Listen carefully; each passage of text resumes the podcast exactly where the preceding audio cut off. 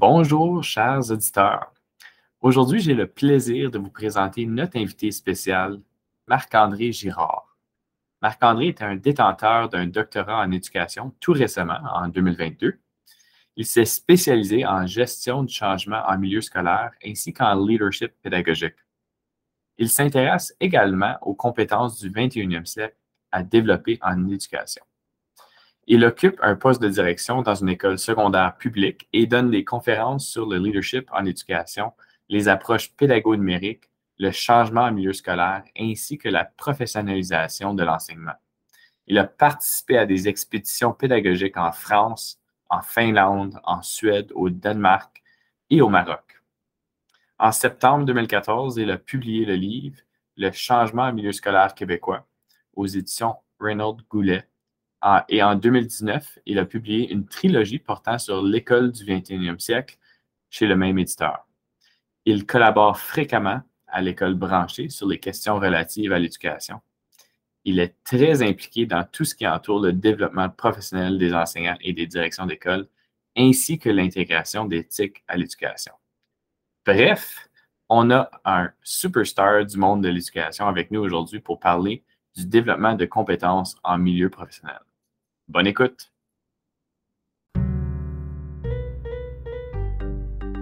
Les ingénieurs pédagogiques, trois passionnés de pédagogie qui cherchent à faire des ponts entre la théorie et la pratique. Je suis Alexandre Audette, un enseignant de septième année dans une école francophone d'Ottawa. Je suis Éric Dionne, professeur en mesure et évaluation à l'Université d'Ottawa. Je suis Martin Parent, conseiller pédagogique dans un conseil scolaire francophone d'Ottawa. Nous sommes les ingénieurs pédagogiques. Nous faisons des ponts entre la recherche en éducation et les pratiques en salle de classe. On veut ouvrir le dialogue en apportant plus de praxis dans le milieu universitaire et davantage de théorie dans nos écoles. La mission des ingénieurs pédagogiques, améliorer les pratiques afin d'améliorer l'apprentissage des élèves. À chaque épisode, on choisit un article qu'on discute dans le but de trouver ce que l'on pourrait rapporter dans nos écoles. Alors, euh, bonjour et bienvenue à cet épisode des ingénieurs pédagogiques. On est en présence euh, de, notre, euh, ben, de mon collègue Alexandre Audet et de notre invité spécial, Marc-André Girard. Bonjour Marc-André. Excusez, docteur Marc-André Girard. oui, c'est ça. On vient, on vient tout juste d'en discuter. docteur Marc-André Girard en Ontario, au Québec. Marc-André Gérard, euh, docteur en éducation. Ça va bien? Salut. Ben oui, ça va bien, vous autres? Oui, toujours. Oui. Fait qu'aujourd'hui, on va discuter euh, de l'article euh, que tu as choisi, dans le fond. donc, tu voulais-tu nous jaser un petit peu, ben, peut-être nous partager le titre de l'article, puis de quoi ça parle en gros? Là? Bien, euh, le titre s'appelle Le développement des compétences en milieu professionnel, qui a été écrit euh, par Laure Andredi, qui, euh, qui, est une prof dans une université française dont j'oublie le nom. pour être bien franchement, le texte parle tellement de choses que je ne sais plus trop de quoi il parle. Parce que la non, mais ce que j'ai trouvé intéressant avec ce texte-là, c'est la raison, une des raisons pour lesquelles je vous l'ai soumis, c'est que tu peux rentrer par n'importe quelle porte puis tu trouves ton compte à quelque part. Ce n'est pas un texte qui parle d'une chose, vous l'avez dit tantôt, je pense qu'Alexandre, tu l'as dit que c'est un texte, un texte qui était quand même assez costaud. Euh, mais il est costaud parce qu'elle aborde tellement de choses que tout le monde qui est intéressé par le développement des euh, compétences professionnelles, bien, tout le monde trouve son compte. Moi, mon compte à moi, c'est la raison pour laquelle il est arrivé dans mon, euh, dans mon radar, c'est toute la question des environnements capacitants, rendre les personnes capables à faire un travail. Puis moi, c'est ça qui m'a branché parce que ça avait un lien directement avec mes études. Puis, euh, tu sais, quand on, fait un doctorat ou peut-être même une maîtrise, ben on, trouve quelque chose, on a une idée, puis on se dit, oui, j'ai une bonne idée, puis c'est moi qui, l'ai trouvé, yes sir, tu sais, tu es prête à la brander, là. Puis là, tu lis des textes, tu fais, hey, Colin, elle utilise mon vocabulaire, puis elle a la même idée que moi. Sauf que la différence, c'est qu'elle a fait des recherches pour en arriver là. Fait que là, tu peux t'appuyer sur ces recherches-là. Fait qu'en gros, pour répondre à, ta question, Martin, euh, ben, je me souviens même pas comment ce texte-là est arrivé dans mon radar. Je me souviens pas qui me l'a proposé, où est-ce que je l'ai trouvé. Je pense que c'est un de mes profs que j'avais dans un séminaire. Euh, le prof s'appelle Marc Boutet. Et euh, il savait, tu sais, les profs savent sur qu'est-ce qu'on étudie puis sur quoi on travaille. Et puis, de mémoire, il me l'a suggéré. Puis ce texte-là m'a amené complètement ailleurs. Puis je vous dirais qu'il a redéfini mes études puis mon objet d'étude. Alors, euh, toute la question, on en reparlera plus loin, là, mais d'apprendre euh, de l'expérience dans l'action. Euh, le growth mindset, comme on disait tantôt, la mentalité de croissance, on y a un petit peu question à mot couvert là-dedans. Les environnements capacitants, c'est un mot qu'on n'avait jamais entendu, qui est un terme très français, on pourra en reparler tantôt aussi. Les affordances, c'est aussi, on en parlera au niveau de l'environnement à mettre en place pour permettre la transformation. Euh, la, l'agentivité, c'est aussi, en est question de façon un peu plus euh, implicite. C'est, toutes des choses, moi, qui sont venues me chercher puis qui m'ont permis vraiment de définir euh, mon objet d'étude. Si vous lisez ma thèse, si vous lisez cet article-là, vous allez voir qu'il y a des liens qui sont assez évidents. Super. Puis là, tu l'as mentionné un petit peu, ta thèse. Est-ce que tu voulais prendre peut-être un moment, vu que ce, texte-là est influencé euh, la rédaction ou peut-être euh, certaines idées qui se retrouvent dans ta thèse? Est-ce que tu veux nous en jaser un petit peu? Oui, bien, essentiellement, je suis directeur d'école depuis 17 ans. Euh, dans, ma maîtrise, je, me, je, me, suis vraiment intéressé à tout l'aspect du changement en éducation. Donc, comment est-ce que les, les enseignants changent leur pratique? Pourquoi? Puis aussi, comment nous, en direction, on fait pour les, pour permettre ce changement-là? Et puis même, je vous dirais, l'initier. Puis dans ma tête, à moi, avec mon expérience, ce que j'avais étudié, c'est la direction et la vérité. Voici où on s'en va. Let's go, les profs, vous devez changer. Essentiellement, c'est comme ça qu'on le concevait. C'est souvent comme ça qu'on l'entend dans des écoles. Mais je me suis rendu compte que, puis là, après ça, la direction, on va chialer parce que nos profs ne changent pas, puis ils résistent au changement.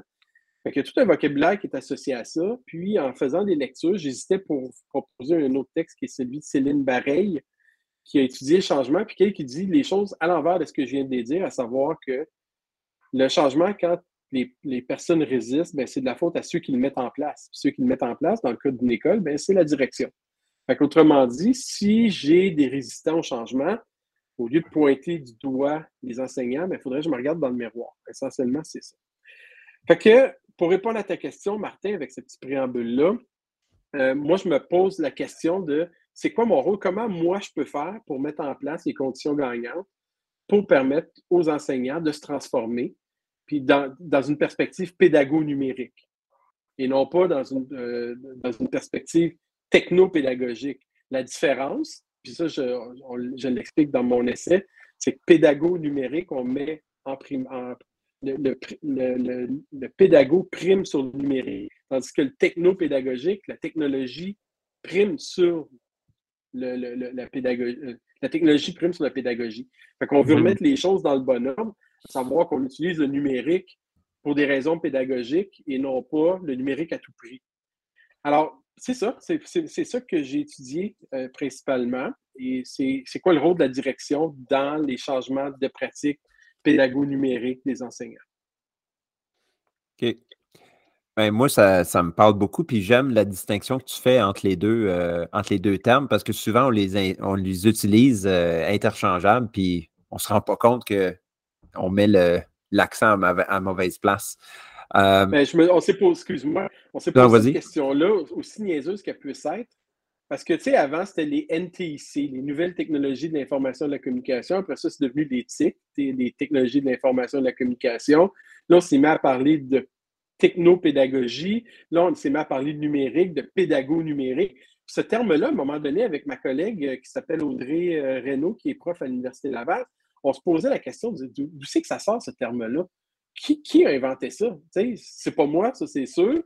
Euh, puis même, on est plusieurs personnes à graviter dans ce milieu-là, du pédago numérique depuis des années. Puis finalement, on a trouvé que c'était un terme qui était québécois, parce que pédago numérique en Europe ou euh, dans le nord de l'Afrique francophone, euh, ben, ils utilisent encore le, techno-pédagogie. Ils vont parler de techno, puis ils vont parler aussi d'EdTech, parce que vous savez que les Français sont bons à, à angliciser. Là. Euh, mais pédago numérique, on n'entend pas ça nulle part. on s'est posé la question, puis on a découvert que c'était le récit qui avait inventé ce terme-là, pour ne pas, pour pas parler de Benoît. Euh, bon, ça y est, j'ai un blanc de mémoire. Benoît, Benoît, Benoît, Benoît Petit. Comment j'ai pu oublier son nom? Euh, donc, Benoît Petit, qui, euh, à quelque part, est un peu le parrain de ce terme-là. Fait que nous, Audrey et moi, on l'a creusé un petit peu. On a proposé un article qu'on n'a pas encore publié, mais qui va être publié éventuellement sur l'origine du pédago numérique. On a fait comme un petit peu un exercice approfondi là, pour voir d'où tout ça venait. Vas-y, je t'ai coupé la parole. Vas-y, Alexandre. Non, c'est beau. Euh, j'avais terminé. Mais on peut se lancer tout de suite dans l'article euh, parce qu'on a bien des choses à discuter. Euh, moi, j'ai. Il y a des choses qui m'ont accroché tout au long de l'article. Une de celles-là, c'est un terme que j'aime beaucoup, c'est les organisations apprenantes. Quand on parle de learning organization, puis il me semble que dans les écoles, on serait supposé d'être les organisations apprenantes par excellence, mais ce n'est pas tout le temps le cas. Euh, c'est pas tout le monde dans les écoles qui est là pour apprendre, puis j'inclus des, les, pédagogues là-dedans. Donc, mm-hmm. comment est-ce qu'on fait pour justement diriger, euh, toi en tant que directeur, là, comment est-ce qu'on fait pour euh, les amener un petit peu plus vers, euh, pour qu'ils soient une organisation apprenante? ça, là, c'est toute une question, sérieux. Là. Vous, vous prenez de cours. Les gars, je n'ai pas vu de question avant l'entrevue, mais c'est une seule question. Premièrement, euh, moi, j'aimerais vous dire, j'aimerais utiliser les paraphraser Mario Assin. Je ne sais pas si vous connaissez Mario, qui est, euh, qui est euh, présentement qui est un député, qui a été réélu et qui est un ancien directeur d'école, puis qui a milité longtemps pour les, le numérique en éducation. Puis Mario se posait une question à un moment donné. Est-ce que en devenant prof, est-ce qu'on a cessé d'apprendre? Il me semble que c'est Mario qui avait proposé cette question-là de même, puis qui était parti après ça sur un argumentaire. Et ça, moi, je pense que cette question-là, ben, elle revient un petit peu là-dedans. Est-ce que depuis qu'on est des professionnels de l'éducation, on a cessé d'apprendre parce qu'on enseigne? Est-ce que les deux activités sont incompatibles? Ça, c'est le premier questionnement qu'on peut se poser. Euh, je suis sûr qu'il n'y a pas personne dans l'éducation qui va dire ben oui, c'est incompatible apprendre puis enseigner en même temps. Il y a même du monde euh, qui disent qu'on apprend mieux en enseignant.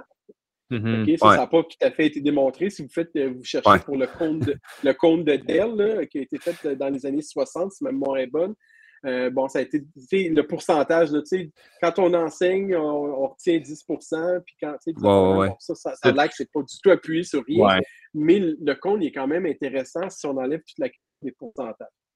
Fait que je reviens à la question, une organisation apprenante, bien, c'est pas juste apprendre ça, c'est d'apprendre en collaboration, apprendre avec les autres, apprendre des autres. Donc, dans notre organisation, qui est-ce qu'on trouve? On trouve d'autres, des collègues enseignants, on trouve des TES, on trouve des, un concierge, des secrétaires, des membres de la direction, puis on trouve aussi des élèves et, by the way, des parents aussi. Donc, comment est-ce qu'on peut apprendre de ces personnes-là dans notre, euh, dans notre travail, dans notre, euh, dans notre quotidien et le faire? Comment est-ce qu'on peut aussi, de façon de faire, d'apprendre de, façon informelle et de façon formelle aussi, donc à travers des activités de collaboration, de co-construction des savoirs professionnels et euh, mettre tout ce beau monde-là ensemble. Donc, c'est quoi le rôle de la direction? Ça, c'est le deuxième volet de ta, de ta question, Alexandre. Bien, le rôle de la direction, c'est de mettre en place l'environnement. On va en parler tantôt des environnements capacitants. Donc, quel environnement on est capable de mettre en place pour permettre aux personnes de collaborer ensemble et justement de s'échanger des informations qui vont devenir des savoirs. Parce qu'une information, ce n'est pas nécessairement un savoir.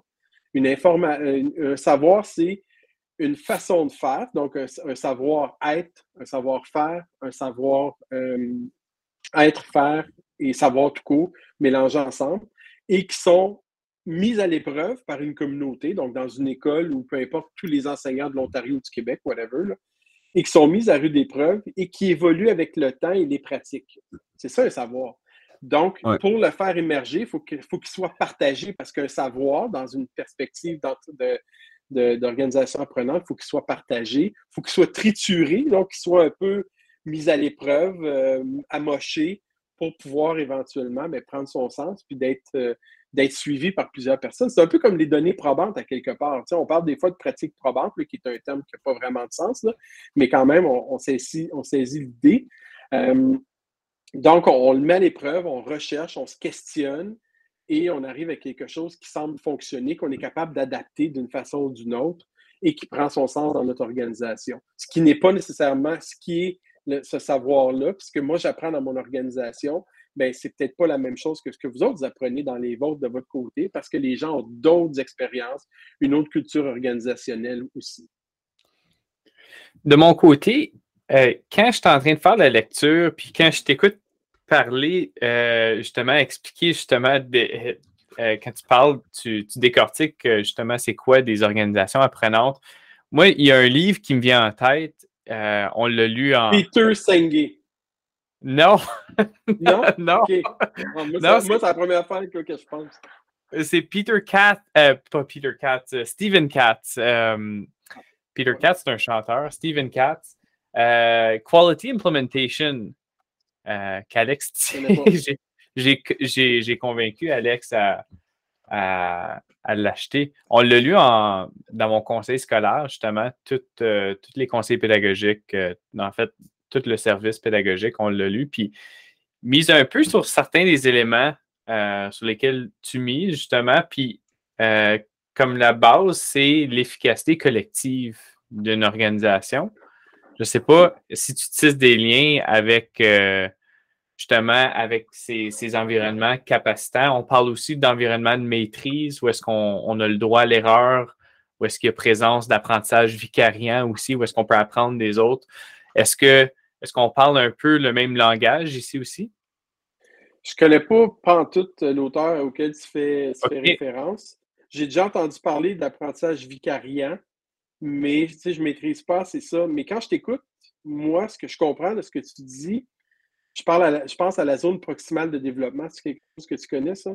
Oui, oui. Nev Vygotsky. Donc, euh, bref, on apprend grâce aux autres qui nous soutiennent puis qui nous permettent d'être plus confortables puis de prendre l'assurance par rapport à, à, une, euh, à des apprentissages notamment. Là. Autrement dit, quand tu apprends quelque chose, ben, tu peux te fier sur quelqu'un qui va t'aider, qui va t'accompagner. Et plus tu deviens compétent dans quelque chose, et plus tu deviens connaissant dans quelque chose, moins le soutien, le mentorat est nécessaire. Fait que, moi, moi c'est ça que, dans ce que tu viens de me dire, ça me fait penser à ça, mais en toute honnêteté, Martin, je pourrais partir dans n'importe quel sens, mais je ne connais pas du tout le livre auquel tu fais référence. C'est correct, ça, ça peut peut-être ça peut peut-être faire l'objet d'un prochain épisode où est-ce qu'on tisse des liens avec ça aussi. Là. Mais moi, je pensais à Peter Senge, je pensais que c'était ça que tu allais me sortir parce que dans les cinq disciplines de Peter Senge, bien, euh, les organisations apprenantes sont au centre de ce livre-là. Fait que, tu sais, on parle des organisations apprenantes, ça a l'air de. Alexandre disait tantôt que ça, ça, avait été probablement une des premières choses qui, qui ont retenu son attention mais il y a un livre complet qui, tourne autour de cette idée-là, qui est la référence. Et c'est le livre de Peter Senge. J'étais sûr que c'est ça que tu allais me parler, Martin, quand tu, m'as dit euh, Tu à quoi ça me fait penser? J'étais là, Peter Senge Même pas. Tu sais. que je connais pas euh, euh, Katz, c'est ça, Peter Katz? C'est Stephen Katz. Katz. Peter Katz, il fait de la bonne musique, mais. il y a Andy Katz, qui est un commentateur sportif collégial américain. Mais tu sais, si on revient aux organisations euh, apprenantes, le but de tout ça, c'est de faire évoluer et faire innover l'organisation. Hein, parce que c'est pas juste une question personnelle ou d'employé, mais c'est de faire en sorte que toute l'organisation évolue aussi euh, pour, dans le cadre d'une école qui évolue pour combler les besoins des élèves. Et ces besoins-là évoluent aussi dans nos écoles. Je ne sais pas combien de temps ça fait que vous êtes en éducation. Tantôt, je disais que j'avais commencé en éducation en 1999. Aujourd'hui, ça fait 23 euh, ans. Puis je me dis, sacrifice que les choses ont changé depuis 23 ans. C'est fou, là. J'enseignais la géo là, pour que les élèves calculent la distance entre, sur une carte. J'arrêtais euh, euh, en Ontario au centre de tourisme, là, sur le bord de la 401 ou de la 410. J'arrêtais chercher des piles de cartes qu'on ouvrait, les big maps, les, cartes. Puis on prenait une ficelle, admettons, entre telle ville et telle autre ville, puis la ficelle devait suivre la, route. Après ça, tu prenais la distance, tu multipliais ça par l'échelle, ça te donnait la distance en vrai. Aujourd'hui, qu'est-ce que tu fais? Sans Google, Google Class, pas Google Classroom, pardon, Google Maps, puis tu as ça en dedans de quoi? Moins de une seconde, tu es capable de déterminer. Fait que les technologies sont venues révolutionner notre enseignement, ou est-ce qu'il y a des affaires qui sont plus utiles qu'on faisait dans ce temps-là? les choses ont tellement changé, il faut que les organisations et surtout les personnes qui composent ces organisations-là, parce que les organisations sont en réalité le reflet de ceux qu'elles ben, regroupent. Fait qu'il faut que les choses évoluent au même rythme, quelque part, que la société autour de nous.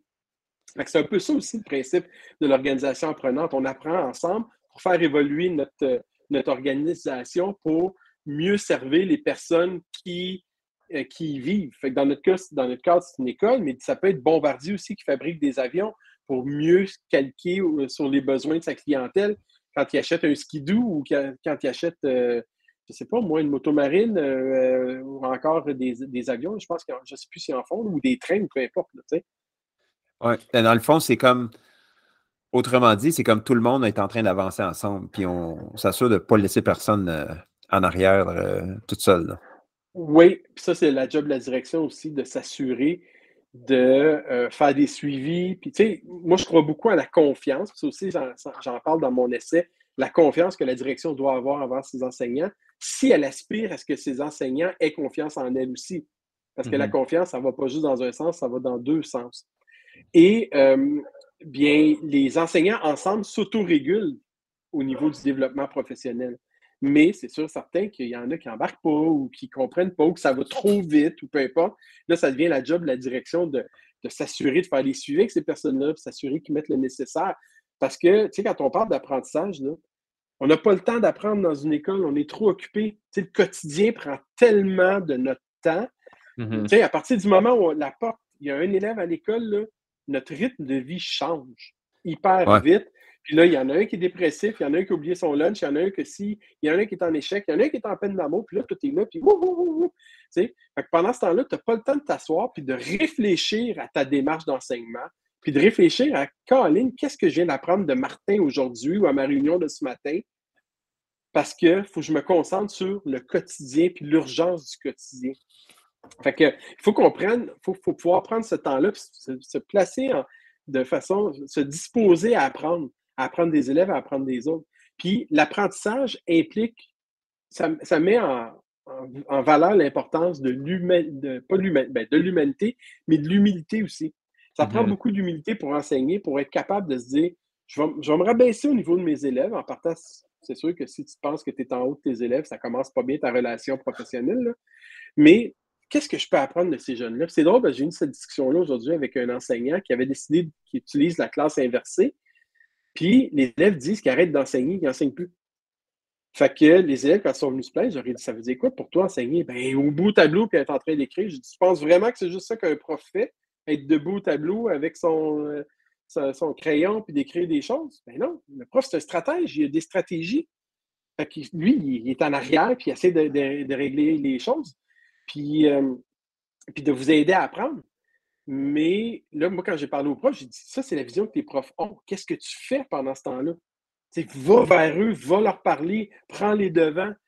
Fait que, puis écoute qu'est-ce que tes élèves te disent. Ça va t'aider à,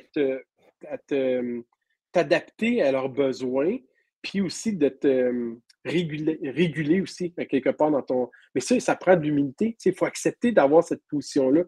Parce que souvent, quand on est prof, et surtout quand on est directeur, on pense qu'on a une coche en haut de tout le monde, alors qu'en mm-hmm. réalité, on est au service de ces personnes-là. Tu sais, moi, ma job, c'est d'être au service des enseignants, d'être au service des parents, puis d'être au service des élèves. C'est pas de faire en sorte que je suis plus fin qu'eux autres parce que je suis directeur puis j'ai minimalement 30 euh, crédits de, maîtrise euh, qui fait que je suis plus fin que les autres. Là. Non, non, non, je suis au service.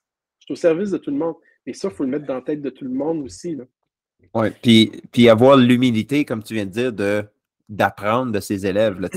Euh, les élèves, là, moi je dis toujours, c'est les spécialistes en éducation, ils sont assis devant moi, puis eux, ils en savent pas mal des affaires. Si on commence à leur demander, euh, ils vont sortir des choses qu'on n'avait peut-être pas vues. Là, ben, c'est sûr, puis ils sont critiques, hein? ils ne sont pas niaiseux euh, non plus. Là. Puis ils ont de l'expérience en éducation, comme tu dis, là, ils sont assis là depuis un bout. Le problème aussi qu'on a, des fois, c'est que les parents sont des spécialistes en éducation. Ils ont vécu aussi sur les bancs d'école. Puis, ça, je dis ça de façon euh, cynique, là, vous allez dire. Mais il euh, ne faut pas oublier aussi que ben, euh, les parents, c'est des éducateurs aussi. Hein? Il n'y a pas juste nous autres. Nous, on est des enseignants à la base. on est des, des éducateurs professionnels, mais euh, tout le monde est un éducateur. Là. Les parents, c'est des éducateurs aussi. Fait que c'est sûr que des fois, il peut y avoir de la confusion des rôles, puis des manques de reconnaissance du rôle de chacun. Mais à la base, si tout le monde acceptait d'apprendre de l'autre, autant le parent de, de l'enseignant, au lieu d'avoir une rivalité, une, relation de rivalité ou de méfiance, comme dans, certains, dans certaines écoles ou dans certaines classes. Et à ce moment-là, je pense que justement, quand on parle de, d'organisation apprenante, là, on aurait une solide coche en avant. Moi, de mon côté, je suis encore resté pogné sur le concept d'une carte. Euh, tu parlais de, de la carte. Euh, je connais pas ça, des cartes. Euh, mon père, euh, je suis parti en voyage cet été, puis mon père, il me, il donné une carte. Je suis parti dans l'Est canadien, puis il dit Prends ça. Puis j'ai dit Père, il n'y a personne qui utilise des cartes. Mais... tu veux pas avoir de l'air du tweet sur le bord de la rue à sortir ta carte puis ton livre. Tu sais, maintenant, tout le monde suit son téléphone. Ah, ben oui. je me souviens quand j'étais en Italie avec ma blonde en Toscane, puis à un moment donné, il y avait une... Google nous avait amené dans un cul-de-sac il y avait une pancarte au bout qui était écrit Si vous êtes ici, c'est parce que vous avez suivi Google. Levez vos yeux puis trouvez votre chemin. parce qu'il y avait un bug dans Google. Fait que probablement qu'il n'y aurait pas eu si on avait suivi une carte. c'est ça. Il y a la fameuse euh, scène, je ne sais pas si vous avez écouté The Office, là, où est-ce que Michael euh, tourne dans un lac en suivant son, sa petite machine, là. Ouais, son GPS. Mais en tout cas, euh, je suis aussi resté pogné euh, sur euh, les environnements capacitants. donc, on a parlé de, des relations interpersonnelles, intrapersonnelles aussi, la, la place à la réflexion dans notre pratique professionnelle. mais je m'intéresse aussi par rapport aux, environnements capacitants que tu as mentionnés, Marc-André. Pourrais-tu élaborer davantage là-dessus? Ben oui, certain. Ben, ça, pour moi, ça a été une super trouvaille. Euh, à partir, on dirait que, à un moment donné, il y a des choses qui se mettent toutes en place, puis que toutes les boîtes rentrent les unes des autres, là. C'est quand j'ai justement lu ça dans ce texte-là, les environnements capacitants. Mm-hmm. Un environnement capacitant, c'est un environnement, vous allez me trouver poche dans ma, définition, là, mais c'est un, environnement, un environnement où on rend les autres capables de faire le travail qu'on attend d'eux. Essentiellement, c'est ça là, vous allez mm-hmm. dire, ben, c'est assez évident, faut-tu vraiment parler de ça dans un, doctorat? Puis ça, c'est un concept qui vient de l'ergonomie. OK? Puis il y, a, un chercheur qui s'appelle Pierre Falzon en France, qui, lui, a fondé une branche de l'ergonomie qui s'appelle l'ergonomie constructive. Fait qu'essentiellement, l'ergonomie, c'est l'espèce de science du confort où est-ce qu'on fait, on étudie le travail, puis on fait en sorte que les personnes sont confortables habituellement, physiquement, la définition traditionnelle de l'ergonomie, c'est un confort physique pour faire ce travail-là. Donc, je suis bien assis. Tu sais, j'ai pas de tendinite au poignet quand j'utilise ma, souris. Il y a des secrétaires qui ont ça. Les craintes à la bonne hauteur, bon, blablabla. Sauf que Fazon, il a poussé un peu plus loin. Puis il a dit que la santé mentale aussi, elle est importante. Et ça, il a, intégré ça dans l'ergonomie constructive c'est lui qui venait avec le principe, le, concept des environnements capacitants, parce qu'il disait les personnes, souvent, doivent faire un travail, on attend d'eux qu'ils fassent un travail, mais il y a tellement d'obstacles qui existent pour ne pas qu'ils fassent ce travail-là que ces personnes-là vont perdre l'intérêt de réaliser ce travail-là. En gros, là, c'est pas mal ça. L'idée derrière tout ça, c'est de dire qu'est-ce qu'on peut mettre en place comme environnement en, pas en enlevant tous les obstacles, mais en s'enlevant ce que lui appelle la politique de l'autruche, en ne faisant pas l'autruche, où est-ce qu'on sait qu'il y a des obstacles qui empêchent la réalisation du travail et que les personnes dans cet environnement-là développent des façons de contourner ces obstacles-là volontairement et consciemment, au su et au vu de tout le monde, bien, euh, comment est-ce qu'on peut faire pour justement travailler sur ces obstacles-là? Et dans le principe des environnements capacitants, les obstacles ne sont pas enlevés, c'est des, opportunités d'apprentissage pour justement, on parlait d'organisation apprenante tantôt, travailler ensemble à résoudre des problématiques pour favoriser le, travail qui est fait dans cet environnement-là. Puis quand on parle d'environnement capacitant, le développement professionnel est absolument indissociable de ça. Parce que pour apprendre à faire notre travail, et puis pour être apte à faire notre travail, il faut qu'on apprenne. On apprenne comment le faire. Puis on apprend comment le faire grâce au développement professionnel, mais aussi au développement des compétences par l'expérience. Ça aussi, au début, début du texte, si vous lisez, euh, l'auteur parle de euh, John Dewey. Dewey, qui est un mm-hmm. philosophe américain qui a beaucoup travaillé en éducation, puis qui était vraiment axé sur l'apprentissage par l'expérience. Fait que, essentiellement, là, un environnement capacitant, c'est ça. Si on peut aller un petit peu plus euh, en profondeur, Martin? Oui, moi j'aimerais ça. Puis, puis concrètement, tu sais, comme là, j'ai des idées qui flottent dans ma tête, mais comme, tu sais, dans un, ça ressemble à quoi un environnement capacitant quand tu rentres dans une école ou dans un, conseil scolaire ou une commission scolaire? Bon, mais si on l'adapte au, euh, cadre scolaire, euh, j'irais sur deux plans. Plan numéro un, ben, c'est donner accès aux ressources pour faire le travail. Dans une école, si, admettons, comme moi, dans mon cas, c'était le virage pédago-numérique. Fait si on dit aux profs, on veut que vous adoptiez des nouvelles approches pédago-numériques, mais on ne vous donne pas les appareils nécessaires, donc les ressources matérielles, les ressources financières à la disposition des, euh, enseignants, euh, puis ne serait-ce que pour acheter du, matériel, du Wi-Fi ou, euh, des données, je ne sais pas, ou des logiciels, et aussi des ressources humaines. Les ressources humaines sont les ressources les plus importantes pour permettre la réalisation du travail dans un environnement. ça, ça a été dans les recherches que j'ai faites auprès des enseignants, auprès des directions aussi c'est sorti le critère numéro un, justement, pour rendre les personnes capables. Elles doivent pouvoir compter sur d'autres personnes qui font le même travail qu'eux. Donc, moi, même, je suis un directeur. Fait si j'accompagne les profs, il y a des profs qui vont se sentir menacés, jugés, observés, évalués.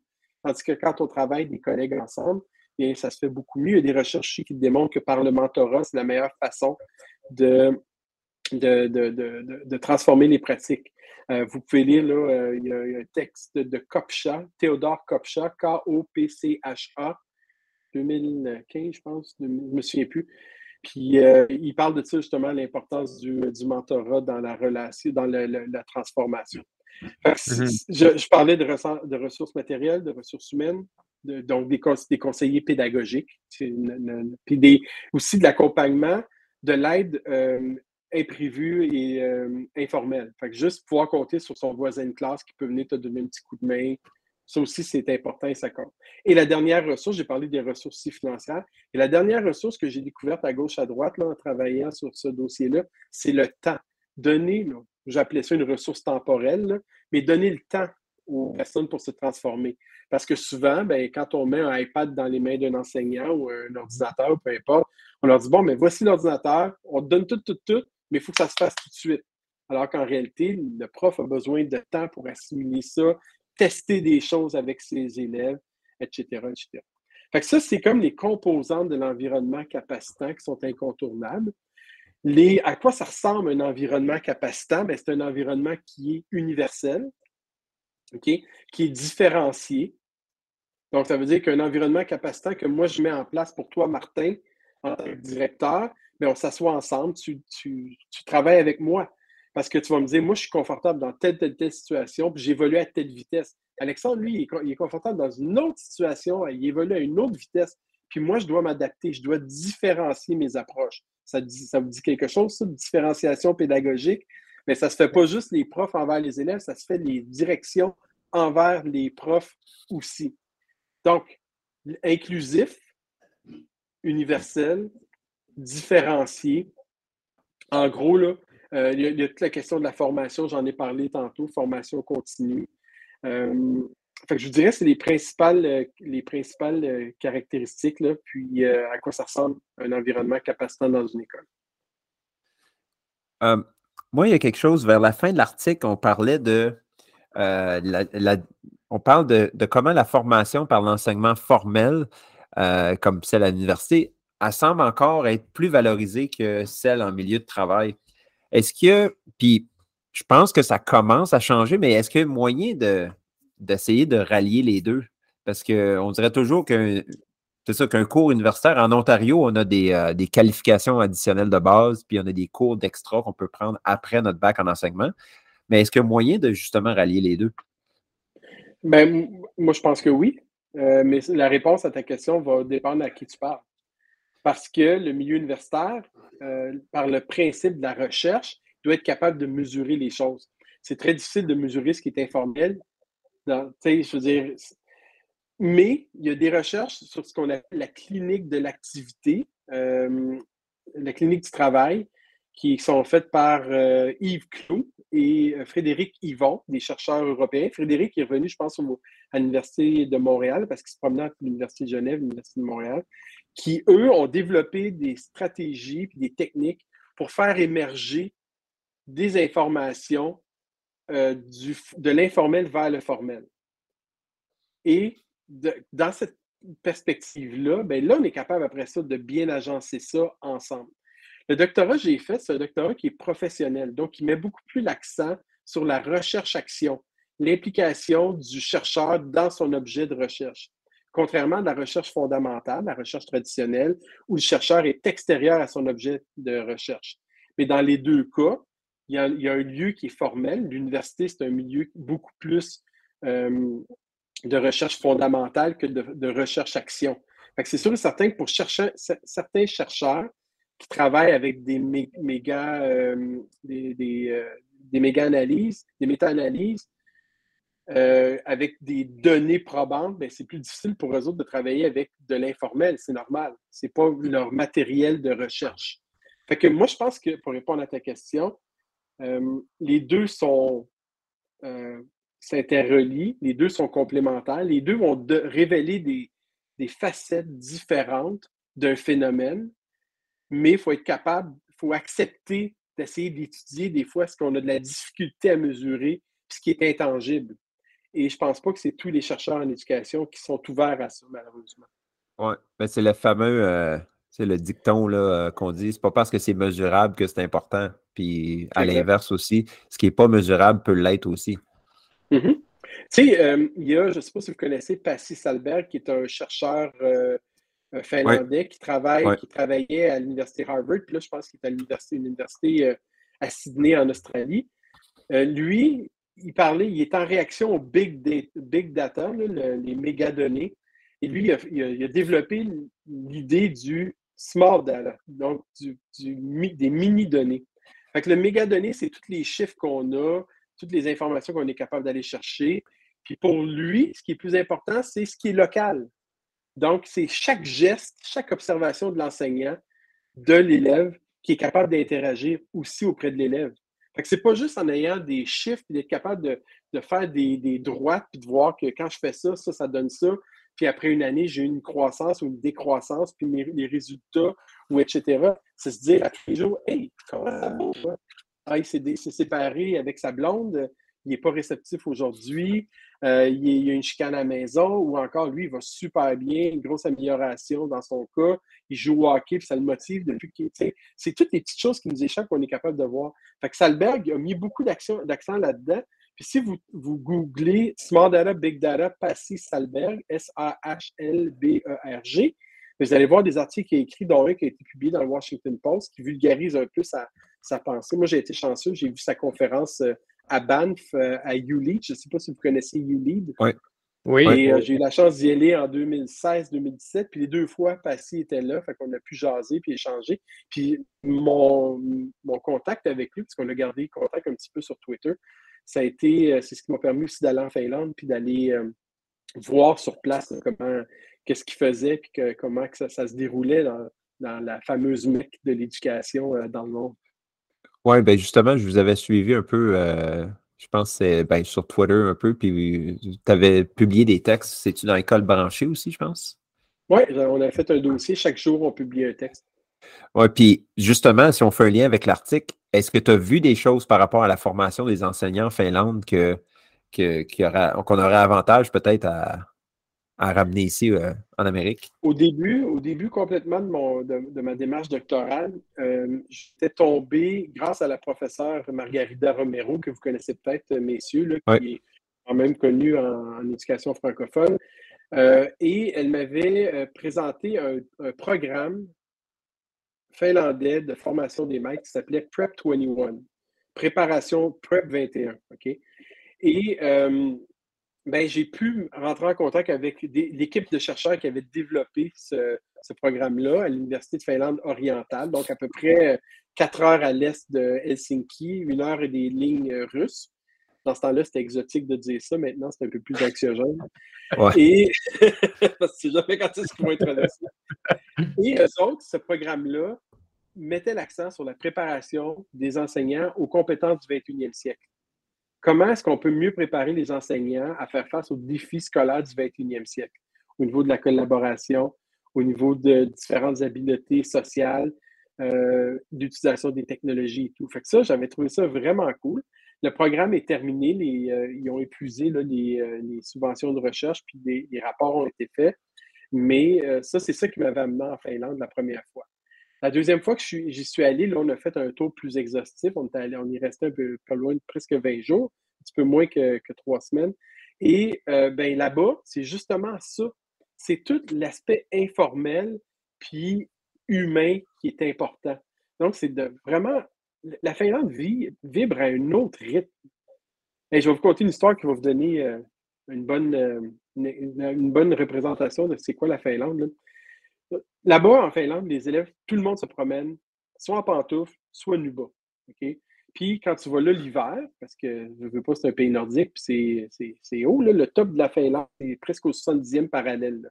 Fait qu'on est à hauteur du premier tiers du Groenland, juste pour vous dire. Là. Il fait fret.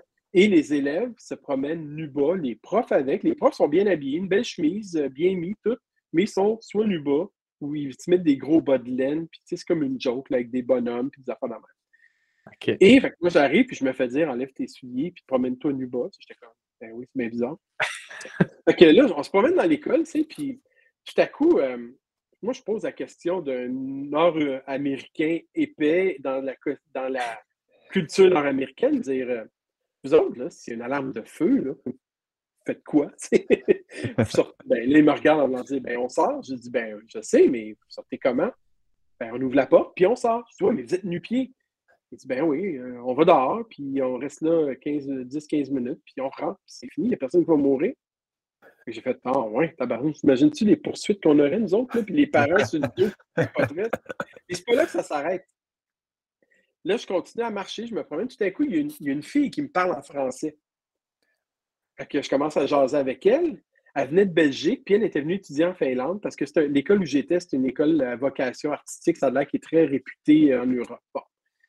Elle me pogne par le bras, puis elle me dit Viens, je vais te montrer ce que je fais. Puis puis, il y avait un autre pavillon qui était à, je sais pas moi, 50 mètres du premier. Fait qu'elle ouvre la porte, elle sort nu-pied, ben nu-bas, dans la neige, elle traverse, puis elle s'en va de l'autre bord dans l'autre pavillon. Puis là, pendant ce temps-là, le directeur me suivait, puis il me regardait en voulant dire, tu vois, on sort dehors, nu-bas, dans la neige. Puis il me faisait des airs en voulant dire, tu vois, c'est pas de la, boule, euh, c'est pour que je te dis, on fait vraiment ça. Moi, ça m'a vraiment shaké.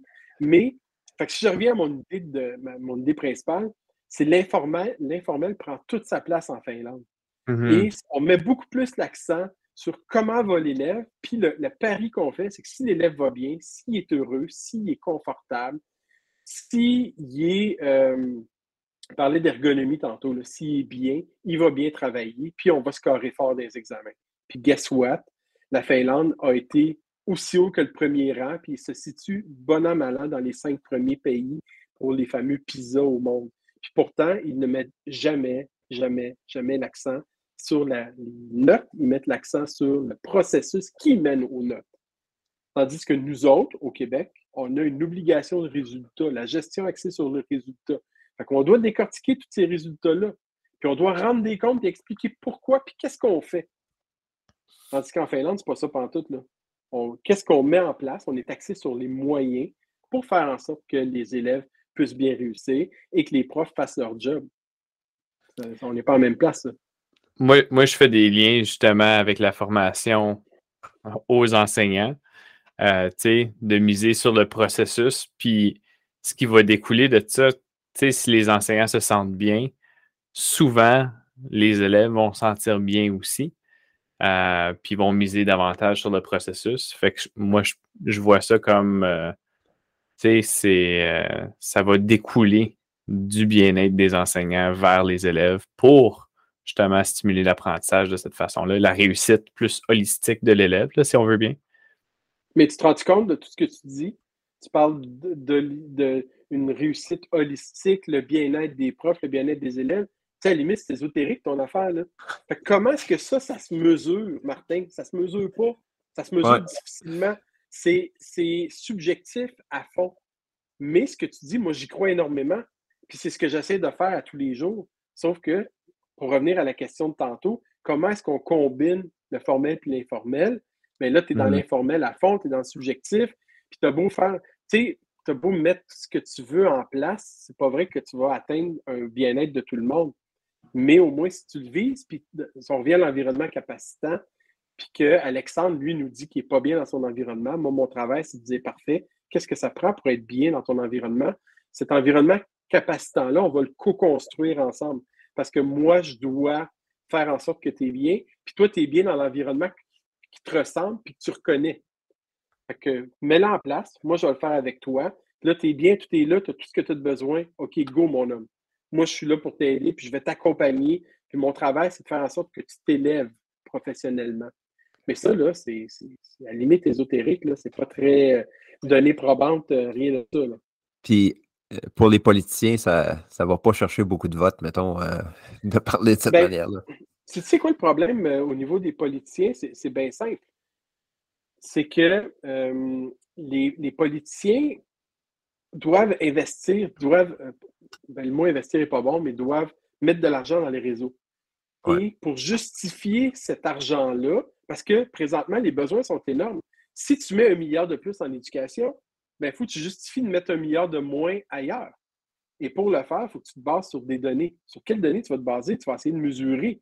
Ouais. Tu vas être capable de dire, c'est beau, je le mène, mettons, sur le développement de programmes de mentorat d'enseignants, parce qu'on a été capable de démontrer que ça, ça avait un impact sur la, la, la, euh, la- la réussite des élèves, admettons. Fait que tu dis, je vais mettre 200 millions par année sur 5 ans, puis dans 5 ans, je vais mesurer les résultats des élèves de la première à la cinquième secondaire, admettons, là, je donne quelque chose d'hypothétique. Puis dans 5 ans, il faut que je sois capable de voir que j'ai eu cette augmentation-là. Si je l'ai eu, je vais remettre un autre milliard. Si je ne l'ai pas eu, je coupe ça. Ouais. C'est ça, c'est la raison pour laquelle les, les- les politiciens sont axés ces résultats. C'est parce que l'argent est difficile à avoir. Puis, évidemment, il ne faut pas qu'ils augmentent les taxes. Il n'y a pas beaucoup d'argent disponible, puis il faut le mettre au bon endroit. Fait que les autres, ça leur prend des données qui vont orienter leur, euh, décision le plus possible. Euh, on approche euh, la fin de l'épisode, euh, donc on serait rendu au moment de faire des ponts entre l'article et qu'est-ce qu'on fait, qu'est-ce qu'on fait demain matin lorsqu'on vient en classe ou quand on retourne au, au centre de service scolaire ou au conseil scolaire. Qu'est-ce qu'on peut ramener de cet article-là avec nous autres sur le terrain? Euh, plus loin dans le texte, il parle de deux choses. Il parle d'agentivité puis il parle d'aff- d'affordance.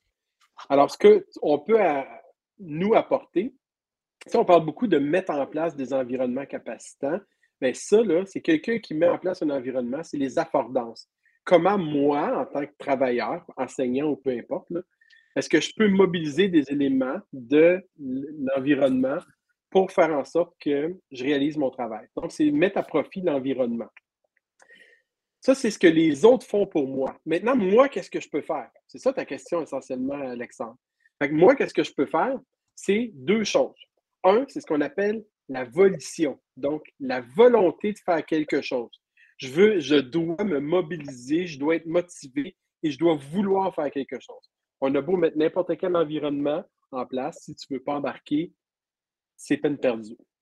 Deuxièmement, c'est ce qu'on appelle l'agentivité. L'agentivité, c'est la capacité de se mettre en mouvement, se mettre en action de façon volontaire. Donc, c'est interrelié avec la volition. Et essentiellement, l'agentivité, c'est d'accepter d'être un acteur et non pas un élément qui subit un environnement. Donc, autrement dit, je me mets en mode solution, en mode action et j'évolue à l'intérieur de mon environnement. Donc, ça, c'est la partie qui m'appartient. Et après ça, quand on connecte ça avec le bon environnement, ben, j'ai la volonté, je me mets en marche et j'ai tout ce qu'il me faut. Fait que tout est, tout est aligné, les planètes sont alignées, pour parler d'ésotérisme, comme on disait tantôt. Les planètes sont alignées et là, le travail peut bien se réaliser parce que je suis motivé à le faire, je me mets en action et l'environnement m'aide là-dedans. Bref, c'est pour répondre à ta question, c'est pas juste attendre après les autres, c'est se mettre nous-mêmes en action, faire preuve d'initiative, être motivé, être volontaire. Euh, peut-être, euh, je ne sais pas comment c'est par chez vous en Ontario, puis pas, je ne veux pas généraliser, mais peut-être compter moins son temps, dire ben là, je fais ça, puis je ne ferai pas ça, que je ne suis pas payé pour ça. C'est se dire, let's go, là, je suis all in, puis je le fais. On a besoin de ça, je m'investis. Euh, Puis- en même temps, je ne suis pas pour euh, le, le travail gratuit puis le bénévolat, mais on s'investit, puis euh, je sais qu'il y a des centaines de, de milliers de profs qui s'investissent partout au pays. Mais cet investissement-là, c'est se dire, coûte que coûte, je le fais, j'y vais. Vas-y, Puis- Alexandre. Puis je pense que c'est important aussi de le communiquer à son supérieur, comme si tu un prof, de communiquer à ta direction Hey, moi, ça me tente de faire ça, voici de quoi j'ai besoin. Parce que toi, en tant que directeur, là, tu connais tes profs, mais s'il y en a un qui a une passion pour une chose puis il voudrait avoir plus de formation dans une affaire, ben, il faudrait qu'il te le dire pour que tu puisses vraiment bien le diriger. Ben oui, effectivement. Puis, puis- mais il y a- un autre côté. là. Il faut que moi, je fasse en, pla- en- en sorte que les personnes sont game de venir me voir, sont confort- ils ont Ouais. confiance en moi, puis ils m'accordent la crédibilité nécessaire à être capable d'intervenir puis d'agir. Ça aussi, c'est un autre facteur. On n'a pas parlé, ça n'a pas vraiment rapport avec le texte, là, mais ça, j'en ai parlé dans mon, dans mon essai. L'importance de la confiance, l'importance de la cohérence de l'action de la direction, puis l'importance aussi, ben, je l'ai dit là, de ce lien de confiance-là qui existe avec les enseignants. Donc, c'est facile de dire j'ai confiance en toi, mais est-ce que j'inspire confiance aussi? Alors, pour que les profs viennent me voir et me disent Hey, j'ai besoin de ci, il faut que je fasse ça, ta, ta, ta, ta. puis hey, je suis motivé, let's go. Mais moi, mon travail, c'est de ne pas les éteindre, mais en même temps, je ne peux pas tout leur donner. Non. Je veux dire, on vit dans des. On a des. Tu sais, peu importe, on a beau mettre en place toutes les ressources que je ne mets tantôt, à un moment donné, on, il y a des, des choix à faire. Là, tu sais. il y a de l'argent à mettre au transport, en santé, en éducation, il y a de l'argent à mettre partout. Là. Fait qu'il faut que je sois capable de les tenir, de les maintenir actifs, volontaires, motivés, sans, et leur faire comprendre parce que je suis transparent, puis je leur donne toutes les bonnes informations, puis je leur dis la vérité. Ça, je ne peux pas le faire, puis voici pourquoi. Mais je vais continuer à travailler pour essayer d'avoir ce que tu as besoin. Ça se peut que je ne l'ai pas. Ça se peut que j'arrive avec d'autres suggestions de compromis aussi. Martin, euh, quelque chose à ajouter? Énormément, euh, énormément de choses. je pense qu'on pourrait, on pourrait euh, continuer pendant des heures. Là. Moi, j'ai, en tout On cas, se fait un j'ai- part 2. Ouais, c'est ça. Il faut, il faut, comme là, j'ai comme 3-4 pages de, de choses décrites, là, mais je vais essayer de synthétiser justement mes pensées. Mais moi, je pense que ça leur revient à, à un mot. Euh, puis j'ai peut-être trop simplifié les choses, mais pour moi, ça revient au mot respect. Euh, respect de soi-même en tant que professionnel. Euh, ça englobe plusieurs des choses que tu as mentionnées, Marc-André. Euh, de me respecter, de savoir que je ne connais pas tout, que je peux continuer à évoluer, apprendre de mes élèves aussi. Donc, moi, je rentre tout ça dans la, le respect envers soi-même, puis le respect envers des autres professionnels qui œuvrent dans notre école. Je rentre à l'intérieur de ce mot respect-là. Là, je triste à cause je rentre d'autres mots à l'intérieur de mon mot euh, respect, mais je rentre le mot confiance. Euh, tu sais, une direction qui fait confiance à ses enseignants. Euh, pour moi, je pense qu'on l'avait mentionné dans d'autres dans d'autres épisodes du podcast, euh, le respect n'est pas mérité.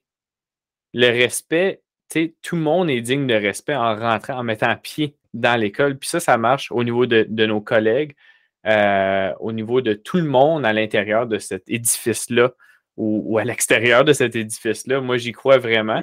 Alors, une fois qu'on part avec ça, justement, euh, ce respect-là, qui n'est pas mérité, mais qui, euh, qui est comme un. C'est le statu quo. Mais à ce moment-là, ben, on, on va commencer à évoluer puis changer ensemble. Puis euh, je pense qu'on va commencer à se dire les vraies choses. Puis une fois qu'on se dit ces vraies choses-là, ben, c'est à ce moment-là qu'on peut vraiment commencer à, parler d'agentivité, euh, à parler de, volition aussi. Ben, moi, j'y crois là, que tout, il y a une volition derrière tout le monde. Euh, mais mais c'est peut-être juste aller enlever peut-être certains obstacles qui, euh, qui moi, j'aime ça. J'aime ça que tu dises ça parce que tu as dit peut-être quelque chose qui est sorti d'anodin, là, mais quand tu parles de respect, c'est de, de reconnaître qu'on ne sait pas tout. Puis, euh, ben, dans le cadre de gestion d'une école, c'est reconnaître qu'on ne peut pas être partout non plus. Puis, il faut faire confiance à d'autres personnes. Puis si vous êtes là en train d'enseigner, c'est parce que moi, je suis confiant que je peux le faire, mais je vous délègue cette, euh, ce, travail-là. Puis il faut, pour vous déléguer, il faut que je vous fasse confiance. Il y a ce qu'on appelle en anglais, vous avez peut-être déjà entendu le terme, des neck breathers, des personnes qui respirent dans ton cou parce qu'ils sont en haut de toi, derrière ta tête, puis ils checkent tout ce que tu fais, puis tu sens leur souffle sur ta nuque, qui est un souffle désagréable. fait que, il faut que tu sois capable de faire confiance à ces personnes-là pour qu'elles puissent pas juste faire le travail, mieux le faire à chaque fois.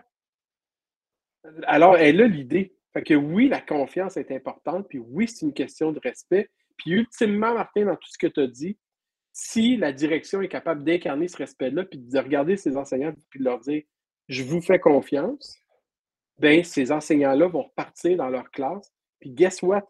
Devine qu'est-ce qu'ils vont dire aux élèves? Je vous fais confiance aussi. Exact. Autrement dit, là, la direction, de façon détournée, est en train de mobiliser toute l'équipe. Parce que les enseignants, je te fais confiance, puis je vais te backer aussi. Parce que la confiance, il y a une question d'autonomie, de prise de décision. Puis là, je vais me faire tomber dessus par mon directeur, je vais me faire chicaner, nanana. Puis l'élève, lui, ça m'a fait. Si je fais une erreur, je vais me faire chicaner par mon prof. Mais si tu dis, mhm. hey, je te fais confiance, puis les fois que tu vas te tromper, bien, on va le faire ensemble parce que si je te délègue quelque chose puis tu te trompes, c'est un peu de ma faute aussi.